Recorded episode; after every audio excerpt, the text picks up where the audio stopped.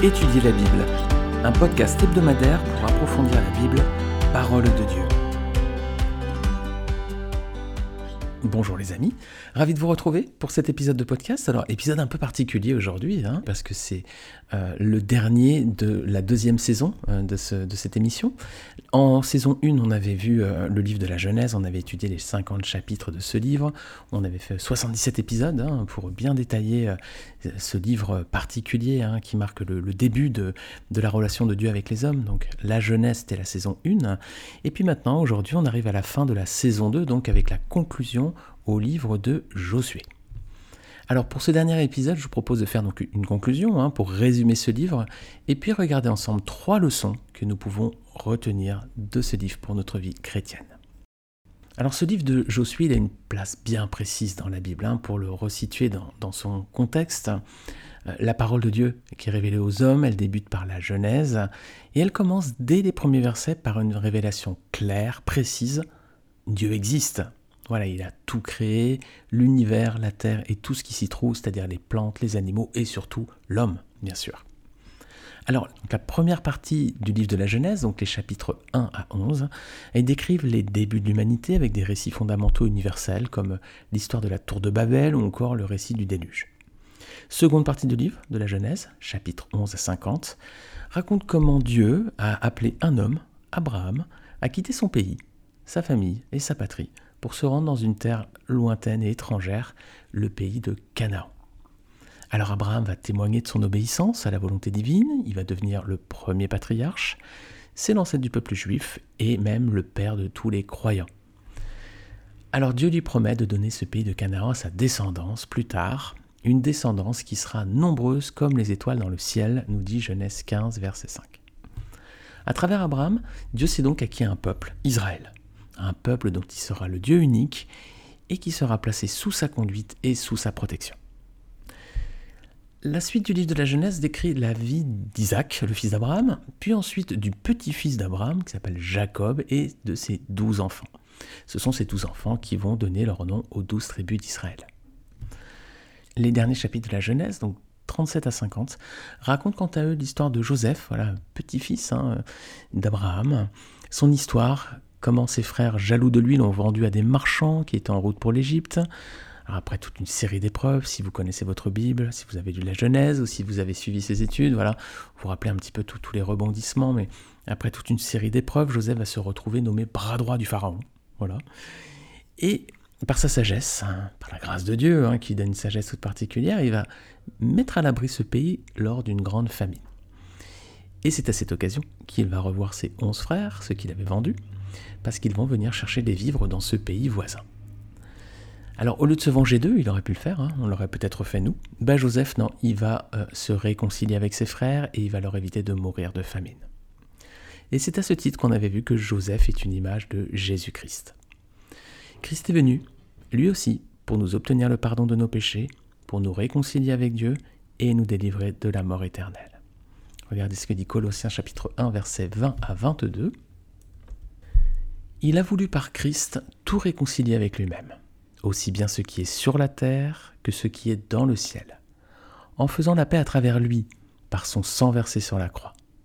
Et vous qui étiez autrefois étrangers et ennemis de Dieu par vos pensées, par vos œuvres mauvaises, il vous a maintenant réconciliés par la mort de son Fils dans son corps de chair, pour vous faire paraître devant lui saint, sans défaut et sans reproche.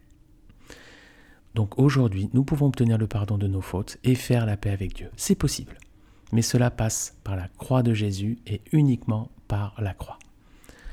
Regardez ce que dit Acte 4, verset 12. Il n'y a de salut en aucun autre, car il n'y a sous le ciel aucun autre nom que celui de Jésus, hein, qui ait été donné parmi les hommes par lequel nous devions être sauvés. Donc le salut, pour nous, est possible, mais ça passe uniquement et uniquement par Jésus-Christ. Alors dans la suite de l'histoire, Israël va se retrouver ensuite esclave en Égypte hein, durant quatre siècles, 400 ans à peu près, hein, durant lesquels Israël va devoir subir l'opprobre des Égyptiens et être soumis à vraiment d'harassantes corvées. Mais l'Éternel n'a pas abandonné son peuple, il va entendre ses cris et venir le délivrer puissamment. Pour cela, il va appeler un homme, Moïse. Voilà, et c'est tout le récit qui est retracé dans le livre de l'Exode. Dieu va faire sortir son peuple du pays d'Égypte, il va le faire marcher vers la terre qu'il avait promis à Abraham de donner à sa descendance bien des années avant, le pays de Canaan. Au temps de la sécheresse, Israël était venu de Canaan pour se réfugier en Égypte, et à présent, c'est retour à la case départ, on pourrait dire. Le peuple d'Israël part d'Égypte et maintenant il retourne vers ce pays que Dieu avait promis de donner à Abraham, donc le pays de Canaan, pays où coule le lait et le miel. Alors c'est un périple dans le désert qui devait durer quelques mois, hein. mais à cause de son infidélité, Israël va séjourner 40 ans dans le désert, le temps que la génération qui s'était montrée infidèle disparaisse pour laisser sa place à leurs enfants. Alors c'est un épisode qui démontre la justice de Dieu. Hein. Regardez ce que dit Ézéchiel 18-20. Celui qui pêche, c'est celui qui mourra. Le fils ne supportera pas les conséquences de la faute commise par son père. Voilà, Dieu est juste. Hein. Il ne condamne pas les enfants, il ne leur fait pas payer le prix des fautes de leurs parents. Alors Moïse meurt à la fin du périple dans le désert, il laisse cette nouvelle génération aux portes du pays promis de Canaan, et c'est ici que débute le livre de Josué. Alors Josué, c'est celui qui va donc succéder à Moïse pour conduire le peuple dans la conquête du pays promis. Le livre de Josué, ça regroupe 24 chapitres, c'est ce qu'on a vu tout au, fil de, ces derniers mois. 24 hein. chapitres qui peuvent se découper en trois grandes parties. Chapitre 1 à 5, on voit le périple d'Israël depuis le moment où il entre dans le pays en franchissant la frontière naturelle du Jourdain. c'est la traversée du Jourdain qui marque donc l'entrée dans le pays promis. Les chapitres suivants, 5 à 12, deuxième partie, il relate les conquêtes et la prise des différentes parties du territoire, depuis la prise miraculeuse de la ville de Jéricho, jusqu'aux victoires sur les géants et les 31 rois de ce pays. Et la troisième partie, c'est les chapitres 13 à 24, là c'est le partage du pays promis entre les différentes tribus. Alors cet ouvrage, ce livre de Josué, il occupe donc une place importante dans la relation entre Dieu et son peuple Israël parce qu'il se situe entre la sortie d'Égypte et l'instauration plus tard de la royauté en Israël. Donc à ce titre, c'est un livre historique. Hein, Josué, il y a beaucoup de, détails historiques, géographiques, euh, qui nous permettent de, situer le contexte et de comprendre l'environnement euh, du peuple d'Israël à cette époque. Mais ce n'est pas seulement un livre historique, évidemment, c'est aussi un livre de délivrance, un livre de combat, un livre qui contient de nombreuses leçons pour notre foi et notre marche avec Dieu. Alors, le livre de Josué, il est particulièrement édifiant pour les chrétiens. Parce qu'il contient des analogies qui sont très claires et qui parlent directement et clairement aux disciples de Jésus-Christ. Tout d'abord, Josué est lui-même une image de Jésus-Christ. Déjà, son nom Josué, Josué, Jésus, vous voyez que les noms sont relativement similaires. Et en effet, Yeshua, hein, c'est le nom de Josué. Alors, ça a donné Josué en français, mais le mot hébraïque, le mot hébreu, c'est Yeshua. Et Jésus, bah, c'est la forme latine de Yeshua. Jésus, ça vient de Jesus. Voilà. Donc Josué en français s'appelait en fait en hébreu Yeshua. Et euh, le mot Yeshua en latin a donné Jesus. Et bien, tout comme on avait décliné en français euh, Josué de la racine hébraïque Yeshua, et bien là, en français, on a décliné Jésus de la racine latine Jesus, qui venait elle-même du euh, l'hébreu Yeshua. Voilà, donc Yeshua en hébreu, donc Josué en français, et ensuite bah, Yeshua en hébreu a donné Iesus en latin, et nous on en a déduit Jésus. Mais enfin, les deux mots sont similaires, et ça signifie l'éternel et salut. Et les amis, qui mieux que Jésus peut porter ce nom Donc, tout d'abord, Josué est une image de Jésus-Christ, hein, leur nom est relativement similaire, leurs missions sont également similaires. Josué est, à la tête du peuple d'Israël, hein, c'est lui qui va conduire le peuple lors de sa conquête du territoire de Canaan, voilà, c'est le chef à la tête du peuple. Jésus aussi, il est le chef de l'Église, hein. son peuple c'est des chrétiens, voilà, c'est lui qui marche, Jésus, à la tête du peuple des rachetés. Donc des noms similaires, des missions similaires. Et puis on a aussi une troisième image, c'est que ce pays promis de Canaan, c'est aussi bah, c'est l'image de la vie chrétienne. Franchir le Jourdain, rappelez-vous, on l'avait vu dans, un podcast ensemble, euh, franchir le Jourdain, c'est une image de la conversion au Seigneur Jésus-Christ. D'ailleurs, le Seigneur Jésus s'est baptisé dans le Jourdain en plus. Et ensuite, la conquête du pays, bah, ça symbolise nos luttes et nos combats contre le péché. le péché, dans, ce livre, est représenté par les rois de Canaan.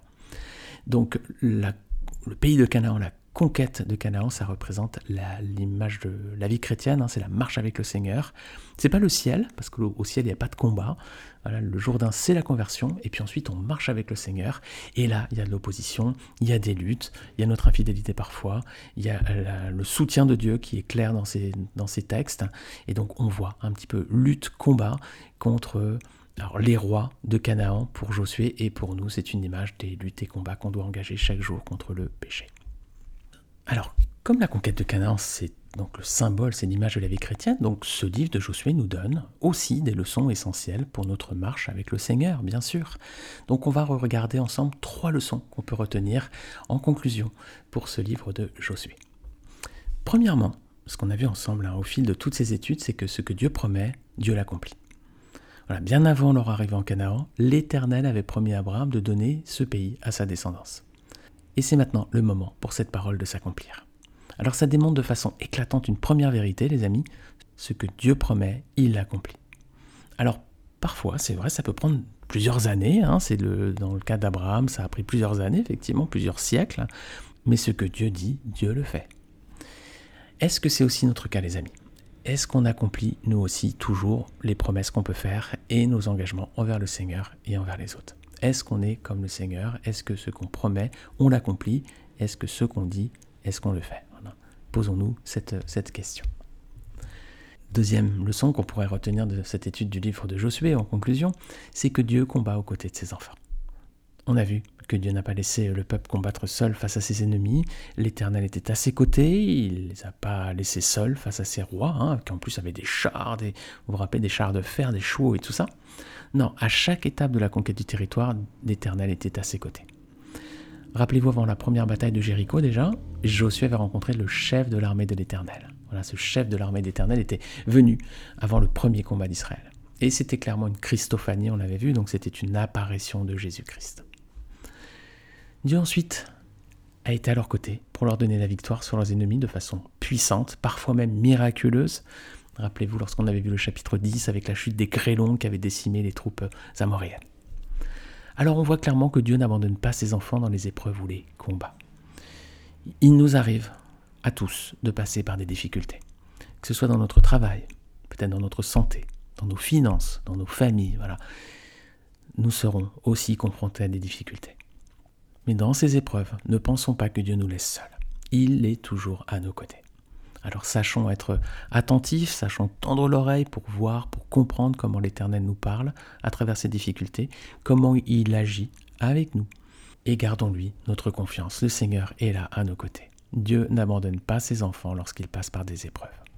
Regardez ce que dit Psaume 46, versets 2 à 4.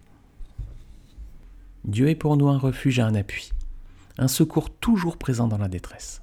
C'est pourquoi nous sommes sans crainte quand la terre est bouleversée quand les montagnes sont ébranlées au cœur des mers, et que les flots de la mer mugissent, écument, se soulèvent, jusqu'à faire trembler les montagnes. La Dieu est pour nous un refuge, un abri, un secours toujours présent dans la détresse. Dans les moments difficiles, le Seigneur n'abandonne pas ses enfants.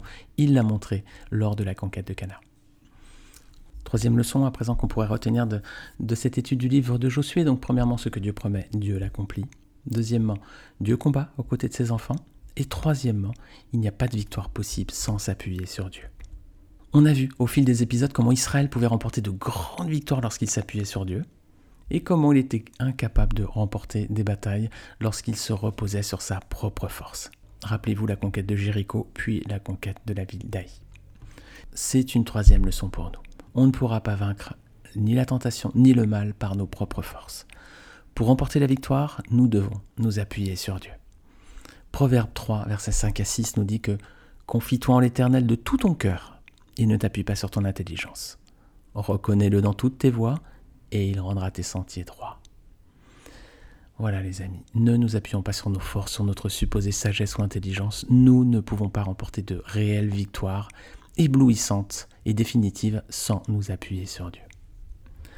Alors le livre de Josué, donc, c'est une image de la vie chrétienne et à ce titre, il est donc riche en enseignements pour qui veut marcher avec le Seigneur Jésus et faire sa volonté chaque jour, dans les moments de joie comme dans les combats. Alors on conclut donc aujourd'hui notre étude suivie du livre de Josué. Donc cette étude, les amis, euh, on l'a commencé il y a un an, jour pour jour. C'était le 4 septembre 2021, c'était le premier épisode. Et j'enregistre cet épisode, euh, le dernier de cette série, de cette seconde saison, le 4 septembre 2022. Donc il s'est écoulé 12 mois, 51 épisodes de podcast en tout. J'espère que vous avez apprécié ces études, j'espère qu'elles vous ont édifié. Et j'espère que vous avez pris autant de plaisir à les écouter que j'en ai eu à les préparer et à les partager avec vous. Alors si c'est le cas, si ces euh, études euh, vous ont, euh, vous ont plu, si elles vous ont édifié, bah, venez me le dire. Dites-le moi, laissez un commentaire sur Apple Podcast. Apple Podcast est la seule plateforme d'écoute où on peut laisser un commentaire. C'est dommage, on ne peut pas le faire sur les autres plateformes où vous pouvez écouter étudier la Bible, donc Deezer, Spotify, SoundCloud. Mais sur Apple Podcast, c'est possible. Donc si vous êtes sur Apple Podcast ou si vous avez un iPhone, bah, vous allez sur euh, la petite, euh, petite icône de euh, Apple Podcast et puis vous cherchez étudier la Bible et puis vous pouvez laisser un commentaire et un 5 étoiles si vous le voulez aussi sur ce podcast. C'est la meilleure façon de le promouvoir dans l'algorithme. Plus vous laissez de commentaires et de notes positives, plus l'algorithme va le, proposer et le mettre en avant à d'autres personnes. Donc c'est une façon d'aider ce podcast à toucher le plus grand nombre et à répandre autour de nous la parole de Dieu.